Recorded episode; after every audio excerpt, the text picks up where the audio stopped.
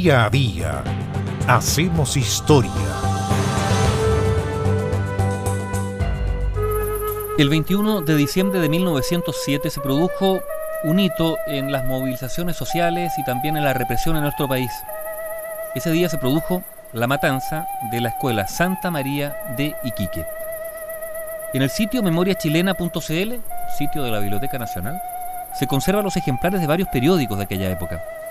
En uno de ellos, por ejemplo, el chileno se lee, textual, el domingo 15 a las 8 de la mañana llegaban a pie más de 2.000 huelguistas al hipódromo de Iquique, donde los esperaban las autoridades civiles y militares. Expuestas por los representantes de los obreros las causas del abandono de sus faenas, se les contestó que se trataría de arreglar las diferencias con sus patrones y se les convenció para que volvieran a sus faenas y dejaran en Iquique una comisión para solucionar las dificultades. Luego de nombrada la comisión, el resto de los obreros se dirigieron a la estación para tomar el convoy que debía restituirlos a la Pampa. Desgraciadamente, solo les pusieron carros planos y como el viaje sería de noche, los obreros temieron que alguno de ellos pudiera caerse en el trayecto. Como no era posible obtener otra clase de vehículo, resolvieron no embarcarse y esperar la respuesta en Iquique. Los vagones planos son vagones que no tenían ni barandas, ni techos, ni nada, ¿no? Y sigue relatando este periódico el chileno. En tanto, una tras otra las oficinas vieron a sus operarios bajar a Iquique a reforzar la demanda. El lunes, martes y miércoles siguientes fueron llegando a pie o en tren hasta sumar unos 7.500 individuos contando las mujeres y niños que los acompañaban. La gran mayoría se alojó en la Escuela Santa María y en algunas bodegas, carpas y galpones facilitados por particulares, pero otros albergaron en casas de amigos y parientes. La actitud de los operarios fue totalmente respetuosa y tranquila. Ni un desorden, ni un huelguista fue siquiera amonestado por la policía. El comercio y algunos particulares enviaban frutas, cigarrillos y otros obsequios.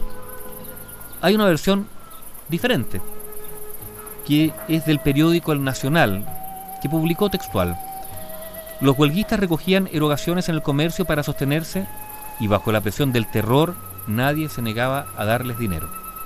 En todo el pueblo circulaban rumores siniestros sobre incendios que se producirían en la ciudad en gran número y de un momento a otro. Las familias aguardaban aterrorizadas un probable saqueo general, con todas las terribles consecuencias de los actos de bandidaje. La situación llegó a tal extremo que en la mañana del sábado, pasada la una de la tarde, la Intendencia dictó un decreto que decía, en bien del orden y salubridad pública, se acuerda que los huelguistas concentrados en la Escuela Santa María se trasladarán al local del Club de Sport. Y sigue escribiendo este periódico El Nacional. Como la una y media, el general Silva Renard, jefe de la división, recibió el decreto y en el acto sus tropas rodearon la Plaza Mont y la Escuela Santa María donde había más de 10.000 huelguistas. El señor general fue recibido con gran vocerío y desde la azotea de la escuela los cabecillas o miembros del comité agitaron un gran número de banderas. El jefe de división, el gobernador marítimo y el comandante del crucero, ministro Centeno, dirigieron patrióticas alocuciones a los huelguistas para que respetaran las órdenes de la autoridad, llamándolos a la cordura y pidiéndoles reiteradamente que no se obligara al uso de la fuerza pública. Esta tarea duró cerca de dos horas, pero fue completamente inútil.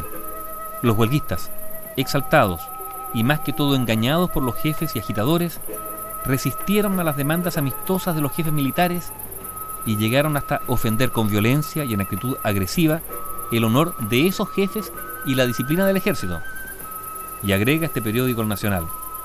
El señor general se encontró por fin en la dolorosa necesidad de cumplir lo ordenado y al efecto dispuso que la tropa desalojara por medio de la fuerza a los huelguistas.